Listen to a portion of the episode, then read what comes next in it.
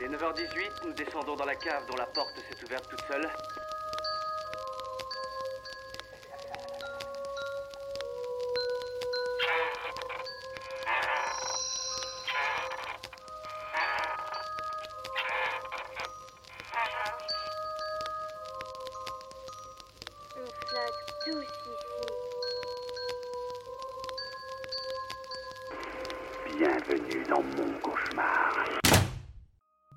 Bonjour à tous et bienvenue dans cette saison 3, épisode 2, euh, d'Inspiré de faits réels. Je suis avec Mathias. Comment ça va Bonsoir. Mathias? Bah écoute, ça va très bien. J'ai pris beaucoup de plaisir à enregistrer le premier numéro de cette nouvelle saison, de cette nouvelle formule, puisque c'est un peu une habitude chez nous, nouvelle saison, nouvelle formule.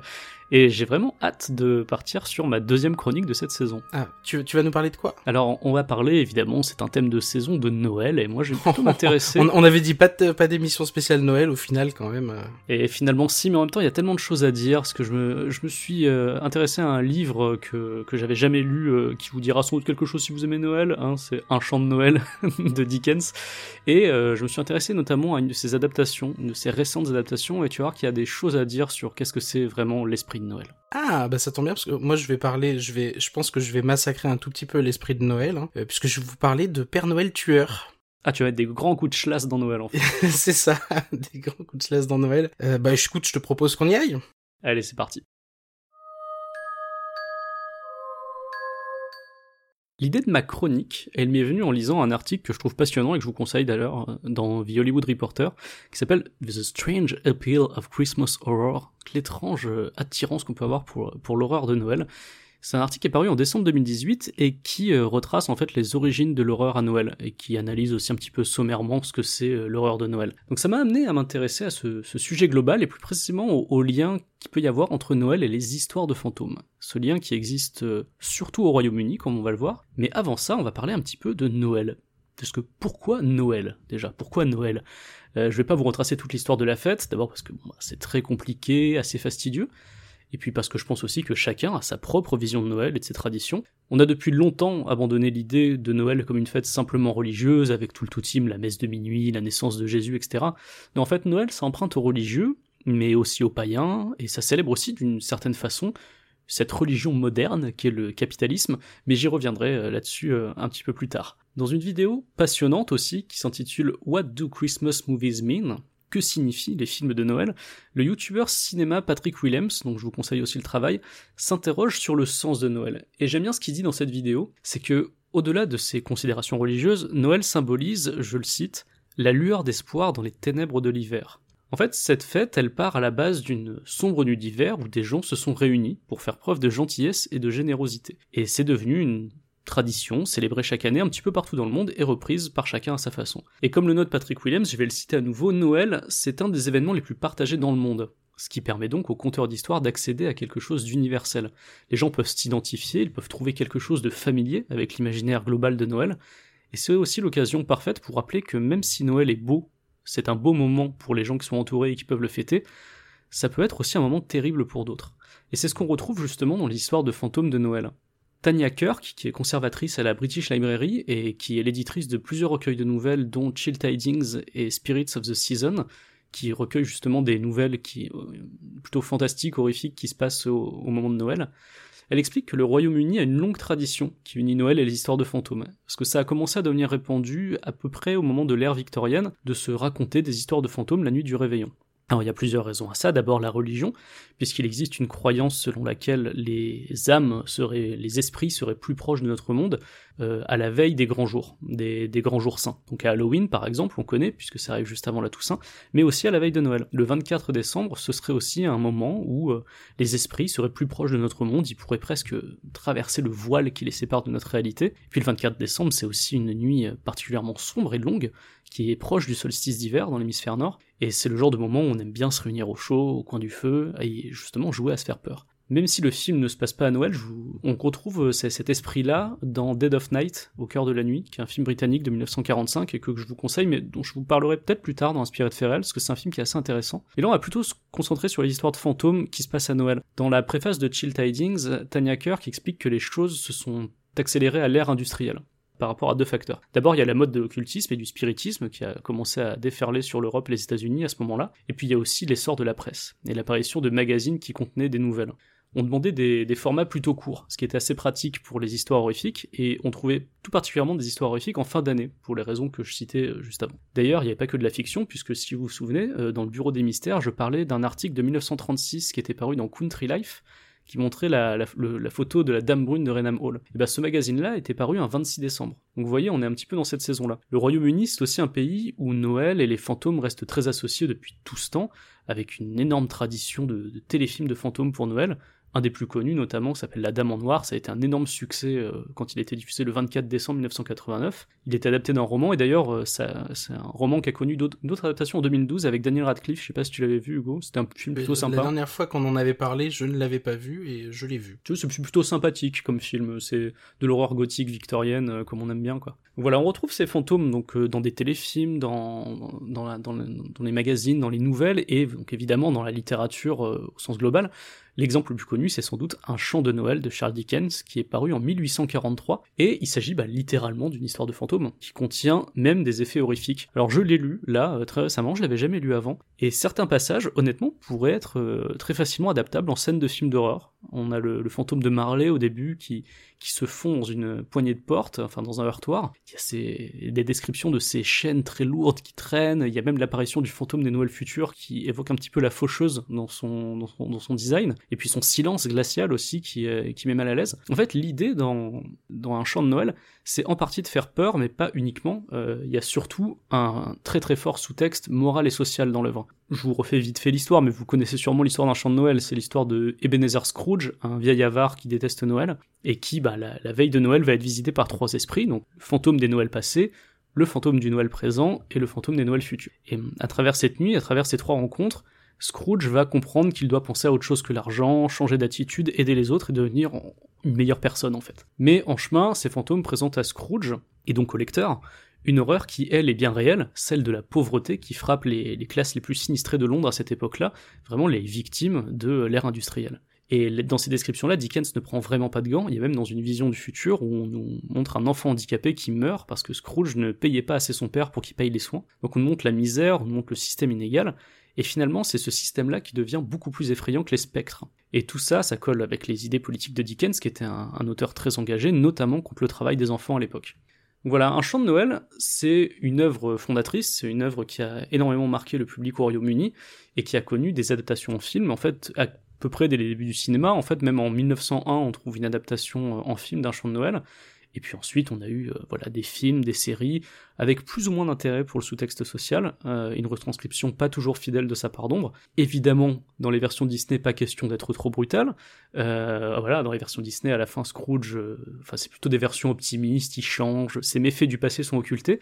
Et je pense que c'est pour ça que la version la dernière version en date, en fait, d'un chant de Noël, a un petit peu bousculé le public. C'était en 2019, il y a la BBC et FX qui se sont associés pour proposer une mini-série en trois épisodes avec euh, Guy Pearce dans le rôle de Scrooge. Et ils avaient une approche assez différente de, Disney et des adaptations qu'on a eues euh, plus récemment, qui étaient un peu plus bon enfant. Là, c'était beaucoup plus adulte, beaucoup plus réfléchi que ce à quoi on avait été habitué.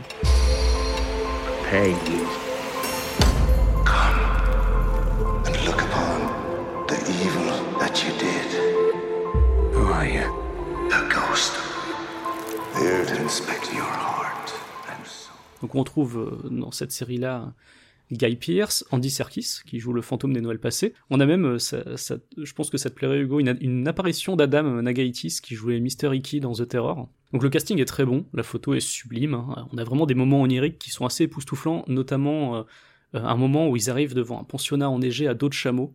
Enfin, c'est euh, une scène euh, très onirique, très très belle, où il y a même un moment aussi où Scrooge est dans son bureau, et il y a son plafond qui se transforme en lac gelé, qui se brise, et il y a un corps qui tombe euh, dans son, dans son bureau. Enfin, c'est vraiment magnifique. Il y a des très très belles idées visuelles. Et ces idées visuelles, elles sont au service d'un propos qui est, comme on le voit d'ailleurs sur les visuels promotionnels de la série, très glaçant. Ça promet de nous montrer des choses encore plus dures le texte euh, original de Dickens, notamment au sujet de l'enfance atroce de Scrooge.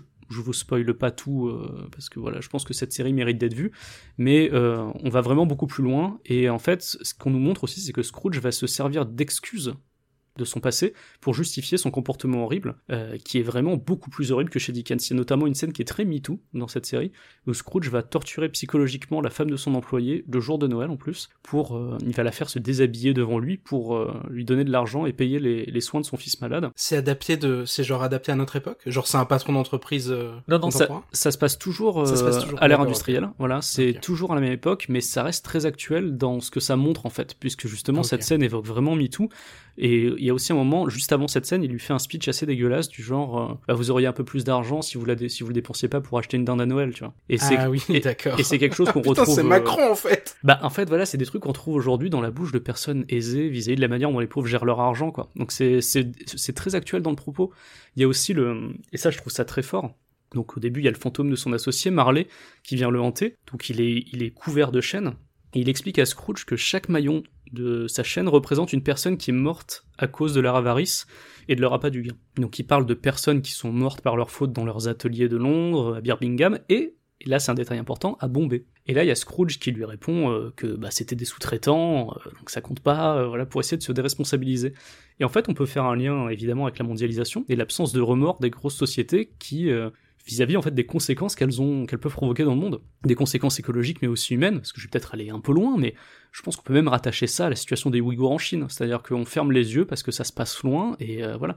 C'est c'est une manière de se dédouaner. Ah c'est pas nous c'est des sous-traitants. Voilà ce que dit Scrooge à ce moment-là. C'est quelque chose qu'on pourrait retrouver dans la bouche d'un grand chef d'entreprise capitaliste euh, aujourd'hui quoi. Donc voilà c'est un discours qui est d'autant plus malin à faire à cette période de Noël où il y a beaucoup de cadeaux qui sont justement fabriqués dans des pays pauvres voire par des esclaves dans des camps euh, en Chine. Donc voilà c'est un discours voilà, qui est intéressant à tenir à ce moment-là de l'année et euh, voilà qui est très très actuel. Tout au long de ce Christmas Carol, Scrooge va chercher des justifications, va chercher des excuses, va essayer d'expliquer ses actes. Et à la fin, euh, bah, comme dans la version de Dickens, il semble avoir changé, il essaye de réparer le mal qu'il a fait, notamment à son employé, et il promet d'agir avec plus d'humanité. Mais je viens un tout petit peu spoiler, mais en fait c'est important de parler de la fin aussi. Donc si vous voulez euh, avancer de- d'une dizaine de minutes dans le podcast, si vous voulez, enfin de, de cinq- Ah, une dizaine de minutes non, carrément. non, non, non, de 5 minutes, je pense. J'ai bientôt fini. Mais voilà, si vous voulez pas du tout connaître la fin, euh, avancez. Mais euh, bon, voilà, il- c'est important que je parle de la fin parce que c'est un des thèmes centraux en fait de Christmas Carol et c'est ce qui différencie de Dickens, c'est que euh, à la fin. Il y a une très très grande différence entre l'œuvre originale et les, ad- les adaptations gentillettes et cette version-là. C'est que un des thèmes centraux dans le Christmas Carol euh, 2019, c'est l'hypocrisie de Noël, qui est dénoncée au début par Scrooge. Et en fait, il explique son mauvais comportement en disant que si on est capable d'être bon un jour par an, bah en fait il faudrait l'inverser et être mauvais qu'un seul jour, mais qu'on ne le fait pas. Donc pour lui ça prouve que l'homme c'est une bête mauvaise et qui fait preuve d'hypocrisie une fois par an en se montrant généreux. Et il dit que c'est qu'une façade, que c'est qu'une illusion, et que lui euh, s'estime différent et que se comporter avec la cruauté qu'il a c'est plus honnête. Et en fait il comprend petit à petit, dans les trois épisodes, que ces grands raisonnements qu'il fait sont uniquement une manière de se dédouaner. Et à la fin, quand Marley euh, revient le voir et lui commence à lui parler de rédemption, Contrairement à la version de Dickens, Scrooge refuse la rédemption. Il reconnaît qu'il ne mérite pas d'être sauvé. Et il se dit même prêt à sacrifier euh, sa vie, son âme, pour sauver un innocent qui est mort par sa faute. Donc dans la version de, la là de 2019 sur la BBC et sur euh, sur il n'y a pas de pardon, il n'y a pas de rédemption. Il y a juste l'espoir que Scrooge ne fasse plus les mêmes erreurs et ça se traduit aussi par le fait que Scrooge dans cette version là est plus jeune. Il a une cinquantaine, soixantaine d'années, alors que c'est plutôt un vieillard dans la version de Dickens et dans les autres versions qu'on connaît. Donc voilà. Et on a juste l'espoir que Scrooge ne fasse plus les mêmes erreurs et on ne nie surtout pas les souffrances qu'il a causées par ses précédents actes. C'est un truc qui est un peu balayé dans la version de Dickens, alors que là, Christmas Carol, cette version 2019 ne finit pas bien. Parce qu'en fait, les malheurs causés par Scrooge n'ont pas disparu comme par enchantement, et aussi parce qu'il existe d'autres Scrooge dans le monde, à toutes les époques. Et le tout dernier plan de la série vient briser le quatrième mur, et insiste bien sur le fait que toute cette histoire fait écho à notre époque, et que des Scrooge, il y en a partout. En fait, le chant de Noël de Dickens, il a pas tant vieilli depuis 1843, mais je trouve que sa réinterprétation de 2019, elle prouve à quel point le propos social reste d'actualité, elle le remet un petit peu, elle lui redonne un coup de jus, et il faut jamais oublier que les belles lumières qui illuminent la nuit de Noël sont souvent entourées de ténèbres. Oh. Bravo. Merci, j'avais écrit Belle cette fin. fin. Bah oui. Jolie fin. Euh, Ouais, je t'avais posé la question de hum, savoir si c'était adapté à notre époque, parce que si je dis pas de bêtises, il y a quelques années, il, il me semble que c'est aussi la BBC qui avait adapté Ils étaient 10 Oui, tout à fait. et euh, qu'il avait replacé dans notre époque. Ils avaient aussi participé à l'adaptation, si je dis pas de bêtises, de Dracula Oui, et puis, en et le, puis en le aussi. repassant dans... et de Sherlock en le... oui c'est vrai ça c'est le plus obvious en le replaçant à notre époque, mais là du coup ils font le choix de, de... enfin c'était un peu, c'était limite un de leurs tropes en fait, de replacer des récits anciens comme ça dans notre époque. Là finalement ils le font, euh, tu le dis qu'à la toute toute fin quoi. En fait, à la toute fin, c'est même autrement que ça, c'est que la fin reste dans reste toujours Oui, à l'ère industrielle. hein, ouais. euh, les- tous les Mais en fait, il y a un personnage qui est important dans la série qui euh, se retourne vers la caméra et qui nous dit euh, qu'il reste encore du travail. C'est triste parce que quand tu l'as dit, euh, quand t'as dit euh, que finalement Scrooge assumait, je trouve ça beaucoup trop réel et beaucoup trop ancré dans le présent parce que s'il y a bien un truc qui a qui a qui a limite changé chez, euh, enfin c'est un, c'est un un stéréotype évidemment, mais chez ce genre de stéréotype là, c'est qu'aujourd'hui t'as l'impression que c'est complètement assumé en fait. Le comportement de Scrooge, il est là en mode bah ouais, euh, c'est comme ça quoi. Et je pense que ça va te faire sourire, mais les critiques américaines de, Ouais. euh, elles sont très différentes des critiques anglaises. Dans les critiques Ah, euh, britanniques, on a plutôt tendance à... Bon, tout le monde salue la prestation de Guy Pearce, qui effectivement est très bonne. Mais dans, la, dans les... Ils l'ont pas mal modifié ou parce que Guy Pearce, je crois voir à quoi il ressemble, mais il ressemble à- il ressemble pas du tout à un Scrooge. Non, il y a d'ailleurs euh, Radio Times qui parle de, euh, de Scrooge comme d'un hunk, d'un beau gosse. Effectivement, c'est vrai que bon, Guy Pearce est plutôt beau gosse. Bon, là, ils l'ont un petit peu vieilli, euh, voilà, ils Ils l'ont mis ouais, quelques petites taches et tout ça, mais, mais ça reste un mec de ouais, 50-60 ans, je pense, dans, dans l'idée, dans la série, plutôt la cinquantaine d'ailleurs. Alors que c'est vrai que Scrooge à la base, c'est très très vieux, quoi. Mais bon, bref, à part ça, ce que je te disais, c'est que les, les critiques euh, anglaises euh, saluent un petit peu la réinterprétation globalement, de proposer quelque chose qui fait moins de concessions que les versions qu'on a vues euh, avant. Et les versions américaines sont beaucoup plus critiques en disant que, euh, bah, en gros, cette version-là, elle a saccagé l'esprit de Noël, quoi. Ah ouais, genre vraiment, euh, ah. ah non, mais il n'y a pas de rédemption, euh, c'est pas normal. Parce que tu sais, les Américains, la rédemption chez Ah, eux, mais- c'est sacré. Mais tu sais quoi? C'est super intéressant, ça va faire un lien avec ma chronique. Ah bah écoute, c'est génial. Eh ben, du coup, on l'envoie? C'est parti. Et oui, sans le savoir, tu m'offrais une, une transition toute placée, puisque ce mois-ci, j'ai regardé, comme à mon habitude en décembre, quelques films d'horreur de Noël, et je me suis dit, tiens, petite originalité cette année, et si tu te faisais une petite compile de films qui ont un Père Noël comme antagoniste principal? Alors, j'ai listé des longs métrages qui avaient transformé ce bon vieux Santa Claus en tueur fou furieux, je les ai regardés dans l'ordre chronologique de leur sortie, et bah, je vais vous dire du coup ce que j'ai appris. Donc commençons par le commencement. Le premier film que j'ai retrouvé, c'est Tales from the Crypt, célèbre film à sketch de 1972, dans lequel la première histoire est un home invasion perpétré par un agresseur déguisé en Père Noël. Donc premier tueur, euh, premier Père Noël tueur que j'ai repéré donc, mais euh, bah, sans vous spoiler, euh, ce n'est pas encore le personnage principal de l'histoire. Vient ensuite, en 1980, To All a Good Night, réalisé par David S. David S, ce même David S, qui était le, chef de clan meurtrier dans la dernière maison sur la gauche de Wes Craven, qui a du coup réalisé son propre film. hein. Dans celui-ci, quelqu'un enfile un costume de Père Noël pour tuer les jeunes femmes d'une sororité et leurs petits copains venus les rejoindre. Et là, tu me dis, mais dis donc, ça ressemble pas drôlement à Black Christmas sorti six ans plus tôt Voilà, mais pas du tout. et bah si, effectivement. Je peux même d'ailleurs te résumer le film, c'est Black Christmas en moins bien. Euh, dans tout le Good Night, le déguisement de Père Noël sert surtout à brouiller les pistes. Le tueur commence par commettre des méfaits avec un autre costume, avant que les petits, copains se ramènent déguisés eux en Père Noël. On se dit, haha, ça va peut-être embrouiller le spectateur. Bon, en fait, pas vraiment. Euh, finalement, le meurtrier enfilera d'autres costumes, mais on a déjà une esquisse de Santa Claus assassin pour le coup. Et ça se passe dans un slasher, et c'est important. Jeunes gens, meurtre à l'arme blanche, death by sex, on retrouve tous les tropes ou presque du slasher, avec en prime des références en pagaille évidemment à Black Christmas. C'est avec Christmas Evil, sorti lui aussi en 1980, que le Père Noël prend une autre dimension. This Christmas, Santa's going to make everyone happy. The grown ups and the kids. Christmas Evil. The believers Dans celui-ci, un jeune garçon surprend le chef des lutins en train euh, de faire des choses avec sa maman. En fait, il attendait le Père Noël, il se trouve que le Père Noël est arrivé, il monte dans sa chambre et quand il redescend, bon bah malheureusement, euh, ma- maman était en train de s'occuper du Père Noël. Rassure-moi, le Père Noël était son père. hein. Et le Père Noël, bah... euh, Je sais même pas si on a la réponse dans le film. C'est le Père Noël du supermarché. Le, le truc, le truc important, c'est qu'en tout cas, il a appris de cette manière que le Père Noël n'existait pas. Donc il le comprend de manière brutale. Et il comprend qu'on Si lui a menti. permettre, bah, peut-être que le Père Noël existe vraiment et qu'il aime beaucoup sa maman. Eh ben, et oui, bah à ce moment-là, pourquoi perdrait-il du temps euh, le soir de Noël alors qu'il y a tant de tant de cadeaux à livrer? C'est vrai, c'est pas très bon.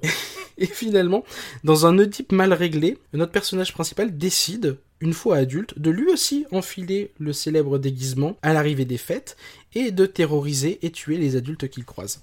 Si l'exécution, on va être honnête, n'est pas flamboyante, en revanche, sur la théorie, le film est assez cool et a des trucs à dire. Euh, L'imagerie de Noël est complètement déformée par le point de vue et la personnalité psychopathe du personnage principal, les petits soldats de plomb deviennent des armes létales, le détraqué prend des notes quand il stalke les enfants par leur fenêtre pour déterminer s'ils sont sages ou non, c'est quand même euh, sacrément creepy. Il travaille dans une usine à jouets ga- bas de gamme, ce qui le rend encore plus fou parce que lui est attaché à, à l'esprit de Noël et aux beaux jouets. Bref, c'est tout l'esprit de Noël qui est tordu dans Christmas Evil et c'est un peu une première. Dans les précédents films, Noël était utilisé comme cadre, le costume comme accessoire et ça restait finalement assez cosmétique et avait assez peu d'intrication avec ce que représente Noël comme moment. Christmas Evil lorgne davantage du, côté du thriller psychologique, hein. les scènes à caractère horrifique sont plutôt ratées et sa sortie est restée plutôt confidentielle, mais c'est un début qui va inspirer un autre film.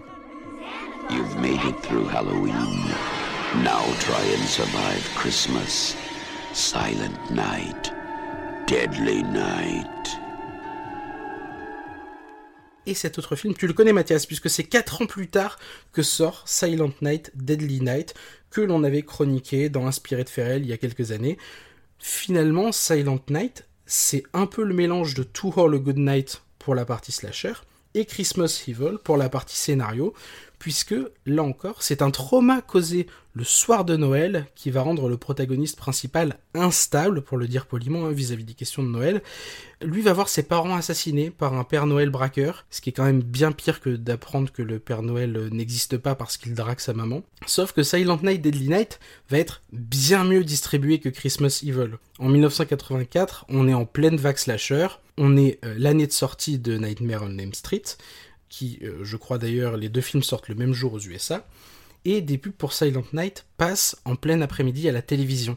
Certaines affiches montrent un Père Noël armé et ont pour slogan Vous avez survécu à Halloween? Tentez maintenant de survivre à Noël. Une référence évidemment directe au film de Carpenter, qui restait euh, à ce moment-là le plus grand succès commercial pour un slasher depuis sa sortie en 78. Silent Night aurait pu être un grand succès, d'autant qu'il fait mieux que Freddy sur son premier week-end d'exploitation.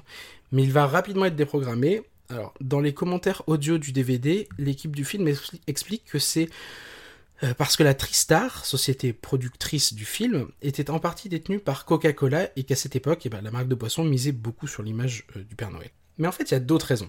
Des associations parentales, connues aux États-Unis pour être particulièrement conservatrices et vocales sur les questions de représentation du sexe et de la violence au cinéma, vont faire pression en manifestant devant les salles pour faire retirer le film. D'autant que euh, bah, dans Silent Night, euh, ce qui va attirer l'attention de la National PTA, donc hein, pour Parent and Teacher Association, c'est le marketing qui appuie clairement que dans le film la violence est perpétrée par un Père Noël. Des célébrités, des critiques vont descendre le long métrage parce qu'il s'attaque justement à ce bastion de la famille occidentale, ce symbole de bienveillance qu'est le Père Noël, et affirme que cette représentation aura un effet négatif sur ce que les enfants pensent de Noël. Ce qui finalement euh, revient à lier à ce que tu disais à ta précédente chronique. Hein. Enfin, on ne peut pas représenter mal Noël. Il, il doit y avoir une rédemption pour les Américains. Il doit y avoir quelque chose qui se termine bien, sinon ce n'est pas Noël. Un critique de cinéma va aller jusqu'à lire les noms de l'équipe de production à l'antenne en leur adressant le message honte à vous, ce qui est quand même assez dingue. Silent Night Deadly Night devient donc un objet éminemment politique et polémique, puisqu'il semble attaquer l'Amérique conservatrice dans ses valeurs, alors qu'il n'est pourtant pas bien différent des autres slashers de l'époque, hein, mais lui commettait l'erreur de montrer un Père Noël sous un jour moins festif. Ça peut sembler évident comme ça, mais se servir de Noël comme origine narrative du traumatisme des personnages et plus uniquement comme quête visuelle, ben, ça transforme un moment de fête en enfer. Noël devient non plus le lieu de réunion, mais celui de l'éclatement de la cellule familiale, celui où s'expriment les frustrations accumulées, et fait voler la tradition en éclats, en même temps que les têtes. Le calendrier de l'Avent sert alors souvent de compte à rebours macabre jusqu'à la destruction annoncé au 25 décembre. C'est un effet qu'on voit dans beaucoup de films euh, d'horreur de Noël, un calendrier de l'avant qui, euh, bah, s'avance inexorablement jusqu'au 25 décembre. Ce qui est ironique, c'est que cette idée d'un Père Noël sombre et méchant va être prise dans des films clairement faits par des républicains conservateurs, comme le récent Krampus The Christmas Devil en 2013 et sa suite Krampus The Devil Returns en 2016, tous deux écrits et réalisés par Jason Yule. Le Père Noël et son homologue monstrueux Krampus y sont montrés travaillant main dans la main pour kidnapper les enfants aux alentours des fêtes, comme quoi les valeurs, hein, c'est à ce qu'on dit à géométrie variable. La série des Silent Night va continuer. Le 2 sort en avril 1987 et on le sait, c'est une purge. La moitié des images sont tirées du premier sous prétexte de flashback et l'acting est encore plus à côté de la plaque que dans le 1. La série va continuer sous forme de direct to vidéo jusqu'en 1995 avec Deadly Night 5 sous-titré The Toy Maker et on aura même droit à un remake de l'original bien plus trash et plus mauvais en 2012. Alors, on en avait parlé d'ailleurs, c'était vraiment une catastrophe. Et en plus, C'est une qui est, catastrophe. qui est tellement putassier qu'il va réutiliser un vrai fait divers euh, atroce qui s'est qui s'était passé il y a pas si longtemps que ça avant. Donc c'est c'est vraiment ça. euh, c'est vraiment dégueulasse euh, Silent Night de 2012. Ouais, ils font, ils font un, ils arrivent à faire un remake en, en essayant de le réactualiser sous prétexte d'un fait divers, d'un fait divers récent. C'est vrai que c'est c'est vraiment dégueulasse. Et de fait, les Pères Noël tueurs font moins recettes. hein. D'ailleurs, euh, le, budget de, Silent Night 2012 en atteste. hein. C'est une toute, toute, toute petite, production.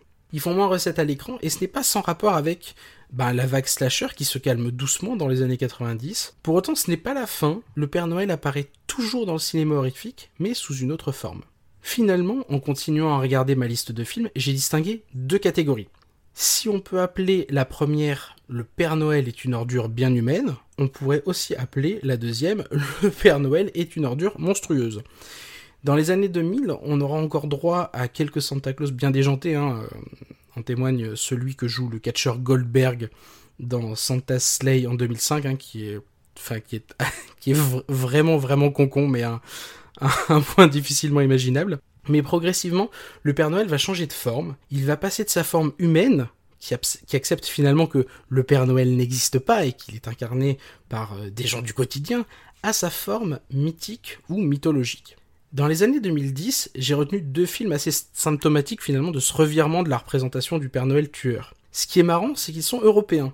Le premier, Saints, est un film hollandais sorti en 2010. Il montre un Saint-Nicolas complètement despotique qui, en l'an 1492, va périr dans les flammes pour revenir enlever quelques siècles plus tard les enfants d'Amsterdam. Bon, ça se termine en autre boudin, mais c'est une série B, euh, sinon relativement sympathique. Le deuxième, tu le connais Mathias, c'est Rare Exports.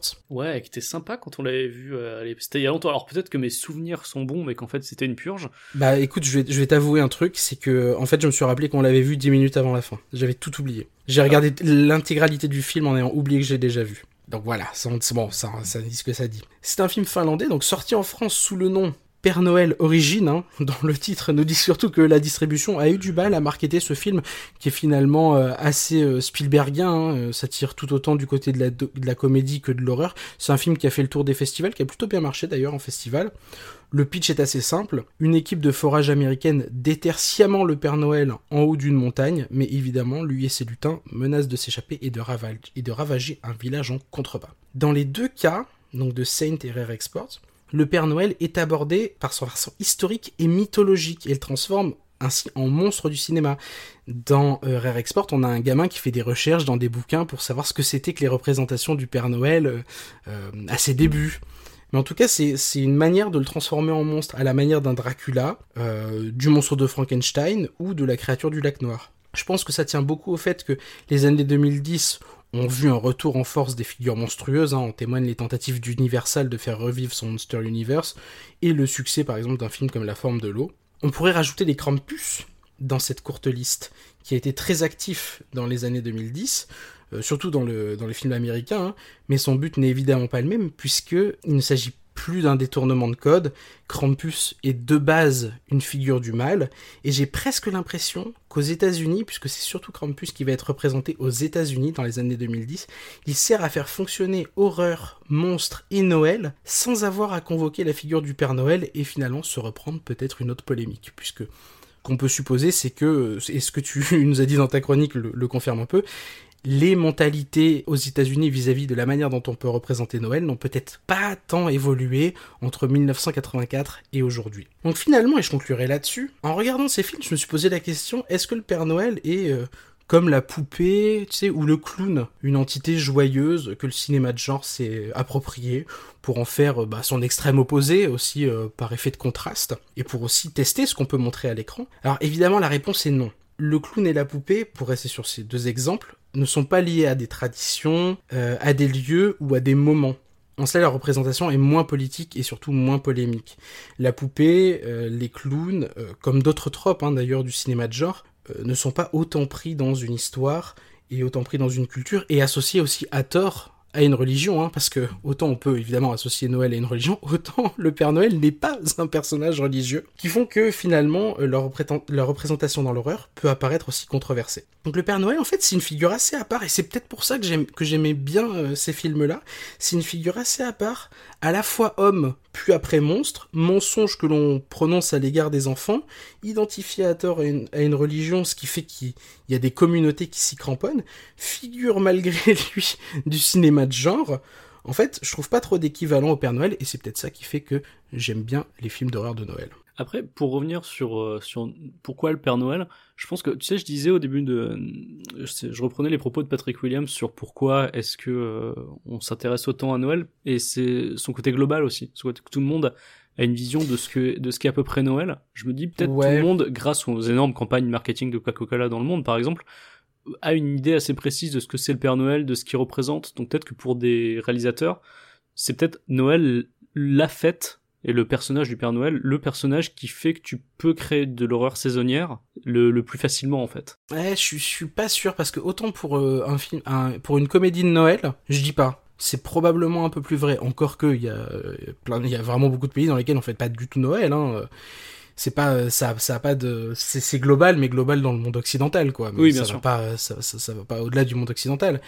Euh, donc je suis pas sûr parce que pour les comédies de Noël, je te dirais oui, mais justement pour les, pour les, pour les films euh, d'horreur de Noël, bah, c'est un peu l'effet inverse. C'est typiquement ce que une immense majorité de gens n'a pas forcément envie de voir à Noël. Oui, c'est vrai. Puisque comme on l'a vu, euh, c'est les la réception de certains de ces films euh, ne s'est pas faite sans, sans controverse quoi. Donc non, le, en fait, le- je trouve le personnage de du Père Noël utilisé dans le film d'horreur, c'est un truc, c'est un détournement qui est assez unique, je trouve. Ouais, c'est vrai que j'arrive pas à penser à d'autres équivalents. Effectivement, tu, tu as souvent C'est pas c'est pas juste un amas de tu vois c'est pas juste un amas de signes qui est là par exemple la poupée en fait elle est fonctionnelle tu vois Mm. la poupée elle est fonctionnelle parce que bah, une poupée c'est pas censé bouger et, euh, et elle fait pas peur tant qu'elle bouge pas et quand elle bouge ben voilà ça ça devient effrayant Clou- le clown c'est un petit peu plus à mon avis euh, pervers que ça c'est que c'était à la base c'était une figure euh, qu'on associait euh, bah, au cirque, au rire des enfants et à ce genre de choses-là. Et évidemment que le twister, déjà c'était relativement facile parce que un clown ça peut ça peut facilement faire peur. Euh, si c'est si c'est si mal fait, ça peut facilement faire peur. Mais voilà, ça va pas forcément au-delà de ça et ça ça ne détruit pas. En fait, ça n'a pas euh, ça ne vise pas une culture, tu vois. Ça c'est plus restreint que ça. Alors que le Père Noël eh ben, quand j'y repense, essayer de détourner le Père Noël, ça a peut-être pas forcément beaucoup d'équivalent, tu vois. Mm. Peut-être à la limite, euh, je sais pas, des, des- tu vois, c'est- en plus, il est, par- il est d'autant plus particulier, et je viens d'y penser, j'avais pas pensé jusque-là, mais c'est parce qu'il n'y a pas de droit d'auteur sur le Père Noël. Oui, oui, Tu vois, vrai. on pourrait, essayer, on pourrait se dire finalement, euh, une, une figure équivalente à détourner dans le cinéma d'horreur, ce serait Mickey Mouse. Sauf que, parce que ça, ça a le même, euh, on va dire, ça a un écho chez les enfants, c'est accompagné d'une culture, d'une histoire, mais c'est c'est pas libre de droit, ce qui fait qu'on peut pas l'utiliser comme on veut. C'est une espèce d'immense figure euh, qui représente beaucoup de choses et qui en plus est libre de droit et qui du coup, eh ben peut être euh, le symbole d'un tas de choses et que évidemment les films de genre aiment particulièrement détruire et c'est aussi ça qui fait que bah euh, on aime bien les films de genre, on aime bien les films d'horreur. hein. Un film d'horreur, s'il n'est pas là pour choquer le bourgeois, à quoi sert-il finalement? C'est assez drôle qu'il n'y ait pas eu plus de films d'horreur sur la fée des dents, je suis en train de penser. Que tu Ouais. vois, on est aussi sur un personnage euh, sur l'innocence, libre de droit aussi.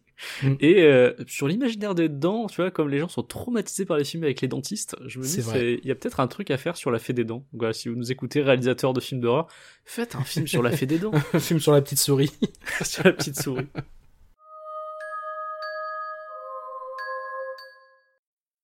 Avant de terminer cette émission, on va faire quelques recommandations et je vais commencer si tu veux bien Hugo. Alors j'en ai deux, j'en ai Je deux prie. euh, petites. Euh, on pourrait rester dans l'esprit de Noël dans un premier temps. Euh, si vous me suivez sur Instagram, si vous ne me suivez pas, c'est @mathiasalcaraz. J'avais fait, euh, j'avais fait l'année dernière euh, un calendrier de l'avant des films et téléfilms de Noël. Donc si vous voulez des recommandations de films et téléfilms de Noël, sachez que j'aime beaucoup ça et que j'en avais, j'en ai 24 à votre disposition en story épinglé. Donc si ça vous intéresse, euh, allez y Depuis jeter un an œil. Euh, bah c'était l'année dernière que je l'avais fait. Je l'ai pas refait cette année parce que j'avais pas, j'avais pas 24 nouveaux films en fait, Hmm. tout simplement. Mais euh, bah, dans les nouveaux films que j'ai vus cette année et que je peux vous conseiller, qui ne sont pas du coup dans ces 24, euh, il y en a euh, un sur Netflix notamment, enfin deux sur Netflix. Il y a Love Hard. Rencontrer quelqu'un n'a jamais été facile, mais rencontrer quelqu'un en ligne. T'es marié? C'est une vraie galère. Bon, voyons quand même le positif. Waouh J'ai rencontré quelqu'un. avec euh, Nina Dobrev de Vampire Diaries et Jimmy O Yang. Euh, Jimmy O Yang qui euh, jouait dans Crazy Rich Asians, qui est un super euh, one-man show qui est sur euh, Prime Video, et euh, qui jouait, je crois, dans une série que tu regardais, Hugo. euh, je crois qu'il jouait dans Silicon Valley, il me semble. Ah oui, j'ai regardé Silicon Valley, tout à fait. Il Voilà, dedans. Ah mais oui, bah, évidemment, mais oui, il, il est vraiment drôle ce gars. Ouais, je suis en train de voir de qui tu parles du coup. si il a même joué dans la. Man, euh, Ouais, ouais, oui, mais il a même joué dans la série Space Force. Ah oui, je c'est vrai, n'ai pas, vu Space Force, donc je saurais pas dire. T'es vraiment drôle dans Space Force. Donc ouais, donc Jimmy O Yang et Nina Dobrev, donc c'est une histoire de catfishing, hein, tout simplement. Nina Dobrev pense rencontrer un, un beau gosse, et en fait, euh, bah, il se trouve que c'est Jimmy O Yang qui était caché derrière son écran, et comme c'est un téléfilm de Noël, ils vont finir par tomber amoureux, évidemment. Euh, et l'autre que j'ai vu sur Netflix récemment, c'est Single All the Way. Christmas is a big deal for my family. And every year, I have this problem they all have to solve. Because I'm always the single one. I think you should come home with me. Euh, donc voilà, qui est euh, une histoire euh, voilà, de- ah, où on retrouve dans le casting la maman de Stifler, quand même, d'American Pie. Et c'est toujours cool de la voir. Et donc voilà, c'est une histoire d'amour euh, entre deux hommes, donc ce qui est ce qu'on voit pas énormément non plus dans les téléfilms de Noël, Ouais. et euh, qui est traité. Voilà, c'est c'est assez, c'est très mignon, euh, vraiment. Tous les personnages se- secondaires aussi sont très attachants, donc euh, c'est toujours cool dans des téléfilms de Noël d'avoir des personnages secondaires vraiment attachants, parce que c'est pas toujours le cas. Et voilà, on le retrouve notamment dans ces deux films, voilà, des personnages secondaires qui sont cool et euh, voilà qu'on aime bien. Sinon, voilà, mon autre recommandation au-delà de- des téléfilms de Noël en général que vous pouvez retrouver, donc ces deux-là et, et ma liste de 24, c'est euh, un petit cadeau que vous pourrez vous faire. Alors malheureusement, c'est trop tard pour qu'il arrive sous, sous votre sapin, hein, puisque voilà, Ouais, l'expédition ne se fait pas immédiatement. Oui, puis en- entre le moment où on enregistre et le moment où il va sortir, euh, à moins que je le monte extrêmement rapidement. euh, Ouais, ouais, effectivement, ça va être compliqué. Mais en tout cas, euh, pour vous faire vous-même un cadeau ou pour offrir à quelqu'un pour plus tard, euh, je voulais vous parler de sous-scellé. Alors, sous-scellé, je crois que je t'en avais parlé à toi, Hugo. Ah oui, je, connais, je connais. Ouais, tu connaissais, j'ai fait une première enquête dessus, j'ai fait une deuxième, et là je vais bientôt en faire une troisième. Donc sous-scellé, pour vous, expliquer, euh, ce sont des box d'enquête que vous recevez euh, dans, votre boîte aux lettres. Vous l'ouvrez, et à l'intérieur, donc il y a des documents sous-scellés, il y a des rapports de police, il y a euh, des coupures de presse qui sont vraiment très réalistes en plus, qui sont vraiment bien faites. Enfin, tout le matos, c'est vraiment très cool. Et euh, vous avez tous ces éléments-là euh, dans les mains et vous allez devoir résoudre une enquête. Alors, euh, un meurtre, une disparition, voilà. Il y a certaines enquêtes qui se font en plusieurs boîtes. Je sais que par exemple, la toute première qu'ils avaient sortie, c'était en trois mois, donc trois boîtes pour la résoudre. Il y avait énormément de matériel. Et pour commencer, ce que je vous conseille, c'est qu'ils font des enquêtes en, en une seule boîte. Donc, vous pouvez en commander plusieurs. Moi, j'ai essayé le gardien des caves, qui était vraiment très cool. C'est la première que j'ai faite chez eux, où en fait, on retrouve euh, quelqu'un de mort dans une, euh, dans une, dans la cave d'un immeuble. Et donc euh, voilà, il faut résoudre l'enquête. On a les PV d'audition euh, des différentes personnes qui vivent dans l'immeuble, donc voilà. Et là, j'ai fait le deuxième qui était vraiment drôle, euh, enfin qui était vraiment drôle, pas si drôle parce que c'est une enquête policière, mais moi je trouvais ça un peu marrant puisque la personne qui est morte est jouée par Fibre, Tigre, qui est le, Ah. le maître de jeu de, de Game of Roll. Et en fait, donc euh, l'histoire, c'est qu'il y a un concepteur d'escape game qui est retrouvé mort dans une de ces salles d'escape game. Il s'appelle Fable Table. C'est Évidemment. évidemment Fibre Tigre. Et donc voilà, il y a plusieurs suspects et il faut découvrir mais euh, qui a planté un couteau dans le dos de, de Fable Table euh, dans sa salle d'escape room. Donc voilà, c'est plutôt cool.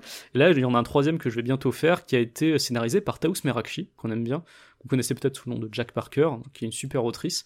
Et euh, là, voilà, elle en a sorti une euh, qui a l'air d'être plus sur le thème un peu religieux, euh, donc j'ai hâte de me plonger dedans. Voilà, si vous aimez les enquêtes, sous scellé, c'est vachement bien, et vous pouvez donc soit commander une seule box, soit carrément vous abonner pour recevoir une box tous les mois. Et bah très bien. Bah quant à moi, je vais être assez rapide. J'avais une petite liste de de petits jeux vidéo, des jeux vidéo qui prennent pas longtemps. Euh, que j'avais en tête et je vais vous en proposer deux. Alors le premier malheureusement il, n'est que sur euh, il n'est jouable que sur PC. Il s'appelle If on a Winter's Night for Travelers. C'est un point and click qui est fait par un couple. Il y a euh, un, un gars et une nana qui sont qui se sont répartis le travail. Il y en a un qui est plutôt à la partie artistique, l'autre qui est plutôt à la partie technique. Et c'est un donc c'est un point and click euh, en vue isométrique en pixel art et qui va être très simple, très très narratif. hein. Ça se termine en, euh, si je dis pas de bêtises, je crois que je l'ai terminé en- entre 2 et 3 heures. Et euh, ça va raconter en fait l'histoire de quatre protagonistes qui se retrouvent dans une soirée masquée dans un train au beau milieu de la Russie des années 20 et qui ont tous les quatre pour point commun de ne pas savoir comment ils se sont, retrouvés là. Donc ils ils sont dans un bal masqué, ils ont tous un masque, ils savent pas comment ils se sont retrouvés là et en fait le jeu va fonctionner sous forme de flashback. Et sous forme de flashback, on va euh, connaître leur histoire et pour savoir comment ils en sont arrivés là. Et euh, alors c'est assez dingue parce que c'est vraiment c'est très minimaliste dans sa représentation, c'est vraiment du pixel art, c'est-à-dire qu'on ne voit pas euh, les expressions de visage ou ce genre de choses, mais dans la manière dont les personnages sont animés et en fait dans la manière dont les choses sont sont représentées, sont amenées, et ben c'est hyper beau. En fait, il y, a des- moments qui sont très très beaux. Et il y a des fois où on comprend par exemple une histoire grâce à un eff- enfin, on commence à comprendre où va une histoire grâce à un effet de transparence ou une petite animation. Et j'ai trouvé ça d'une finesse mais euh, absolument dingue. Et c'est un jeu gratuit puisqu'ils ont posté leur petit jeu sur Itch.io et sur Steam, on peut le télécharger gratuitement. Il y a un pack qui existe quand même sur Steam euh, pour les soutenir qui coûte 3 euros et quelques, hein, que je recommande évidemment parce qu'ils ont fait un, un, un super travail. Et c'est un c'est un très joli jeu, en fait, c'est juste très beau. Les dialogues sont, euh, parfois mignons, parfois euh, un peu flippants. Pas, euh, pas flippant genre horreur, hein, mais il y, y a une partie un petit peu occulte, une partie homicide, une partie voilà. Donc là-dessus vous êtes prévenus. Et donc ça s'appelle If on a Winter's Night for Travelers et c'est vachement vachement vachement chouette. Je crois que c'est sorti en avril ou en mai 2021, donc je le recommande très très chaudement. Et le deuxième, oui. C'est uniquement sur PC ou c'est aussi disponible sur euh, Switch par exemple Non, ou, c'est euh, pas sur Switch. D'accord. Non, c'est vraiment que sur PC. D'accord. Et je suis pas sûr que ce soit porté un jour. hein. Déjà, ils l'ont publié sur Steam, alors qu'à la base, c'était, en fait, c'était, c'est publié sur une plateforme vraiment de jeux ultra ultra indépendant qui s'appelle Itch.io. Et euh, déjà, ça a été publié sur Steam, ce qui est chouette, mais euh, mais je suis pas sûr que ce soit un jour porté sur Switch. Euh, le deuxième, en revanche, est, peut-être un petit peu plus accessible. Il s'appelle Exo One. Alors rien à voir, hein, parce que autant là dans euh, If on a Winter's Night for Travelers, on est dans une ambiance presque Noël, pas tout à fait Noël, mais quand même. Là, dans Exo One, on est dans de la pure SF. C'est un jeu très étrange, il est sorti en, en novembre dernier, où en fait, on incarne euh, un, vaisseau extraterrestre, qui est en fait une boule, et on va avoir deux actions possibles avec cette boule. Euh, moi j'ai joué sur Xbox. Avec la, la gâchette droite, quand on appuie, on applique une très forte gravité qui va la faire descendre vers euh, l'astre le plus proche. Souvent on est sur une planète. Et avec la gâchette gauche, on va écraser cette boule pour qu'elle ait une forme en fait de disque. Le jeu, ça va être d'utiliser la gravité, d'utiliser par exemple un dénivelé pour lui faire prendre de la vitesse, pour la faire repartir, pour appuyer sur la gâchette gauche, faire écraser la balle pour qu'elle se, retrouve en forme de disque, et aller le plus loin possible et atteindre... euh, Il n'y a pas vraiment d'objectif à atteindre, mais aller chercher deux trois trucs qui nous permettent en fait de quitter le monde pour passer au suivant. Et euh, c'est un jeu qui est très très très basé sur les sensations. C'est euh, c'est extrêmement particulier. En fait, j'ai là tu vois, j'essaierai de le comparer, j'essaierai de lui trouver un genre. C'est pas un platformer, c'est pas, euh, c'est un jeu, euh, c'est un jeu vraiment extraterrestre hein, pour le coup, sans mauvais jeu de mots. Et euh, donc c'est disponible sur sur le Game Pass et sur PC. Et ce que, enfin, ce qui, ce que je trouve vraiment chouette, c'est qu'il est aussi visuellement très beau. Et on n'arrête pas d'avoir, on est sur des planètes aliens, on est sur des planètes fictives, et on n'arrête pas d'avoir des paysages magnifiques. Et en fait, j'ai trouvé ça ultra détendant. Genre si vous avez besoin de vous détendre à un moment donné pour Noël, c'est ultra détendant. Vous allez avoir des, paysages surnaturels magnifiques et vous allez balader votre vaisseau extraterrestre dedans en, ayant quand même du jeu. hein. Il y a du ludique dedans. hein. Il faut jouer avec la gravité, euh, jouer avec la forme. Il y a, il y a des planètes qui représentent quand même des petits challenges, mais pas trop importants. Et euh, bah, moi je l'ai terminé là euh, hier ou avant-hier et j'ai passé un super moment. Et en plus il est dans le Game Pass et sinon je crois qu'en dehors du Game Pass il est, il est pas très cher. Donc voilà, c'en est tout pour, euh, pour les recos. Bah du coup, on vous remercie. On vous remercie d'être arrivé jusqu'à la fin de, cet épisode. On vous remercie aussi pour euh, l'accueil qui a été fait pour le, le- le premier épisode de la saison 3, hein, parce qu'on a vu que vous aviez été complètement présent et euh, bah ça ça nous fait euh, ça nous fait forcément très très chaud au cœur. On vous On remercie reçu- pour tous vos petits on a reçu messages. pas mal de messages euh, ouais, Ouais. sur Twitter, sur, euh, sur Facebook aussi en privé. J'ai essayé de répondre un maximum, parce que c'est vrai que sur Facebook, c'est souvent moi qui réponds. Ah, sur, bah, peut- sur Facebook, c'est quasiment que toi. Je, je crois que je vais sur Facebook une fois par mois, donc. euh, c'est ça. Donc voilà, vraiment désolé si, si je vous ai pas répondu, peut-être que le message s'est perdu, mais en tout cas, j'essaye de répondre au maximum dans, dans les messages Facebook.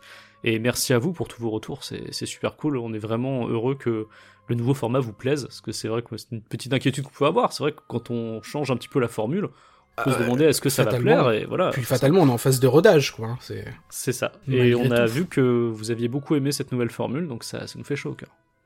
Et sur ce merci, bah, on vous souhaite de joyeuses fêtes. On, on vous dit, euh, on vous dit à, à 2022. On vous souhaite euh, de, de passer de, de belles et bonnes fêtes euh, avec les gens que vous aimez. Et, euh, Bah, voilà. très bientôt Et à pour très de nouvelles horreurs.